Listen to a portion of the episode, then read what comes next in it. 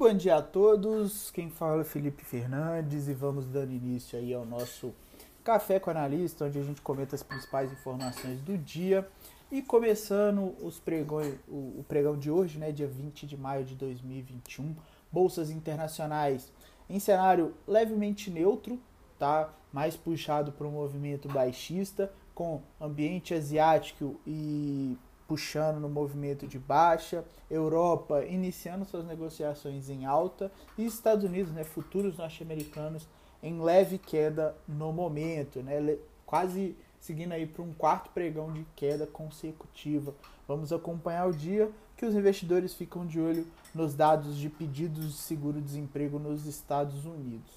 Ambiente de moedas, temos um movimento de queda para o dólar no dia de hoje, frente às principais moedas pelo mundo e frente aos principais emergentes também.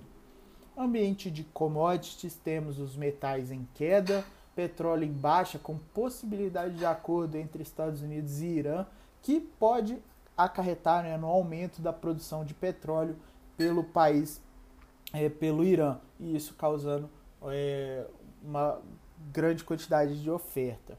A agrícola segue em alta no dia de hoje e minério em queda, né? Chegou a cair 6% nas negociações dos, do porto de Qingdao e no porto de Dalai, Dal, Dalian.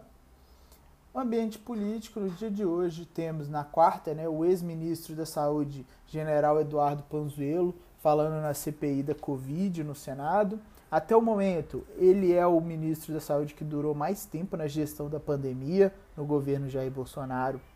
Nas sete horas de sessão, Panzuelo afirmou que Bolsonaro não lhe mandou cancelar o contrato para a compra da Coronavac, vacina desenvolvida pela farmacêutica chinesa Sinovac, produzida no Brasil é, pela parceria com o Instituto Butantan. Já a Polícia Federal deflagrou nessa quarta-feira a Operação Aquan, Aquanduba, nome difícil né, de se falar, para apurar a suspeita de crimes de corrupção e facilitação de contrabando de madeira de origem ilegal praticado por agentes públicos e empresários do setor madeireiro na exploração de madeira, tendo como alvo o ministro do Meio Ambiente, Ricardo Salles. Ambiente corporativo interno, temos a Câmara dos Deputados aprovando na noite de quarta-feira o texto da medida provisória que permite a privatização da Eletrobras. A proposta autoriza o governo a diluir suas participações na estatal, hoje em torno de 60%, para 45%, por meio de oferta de novas ações no mercado.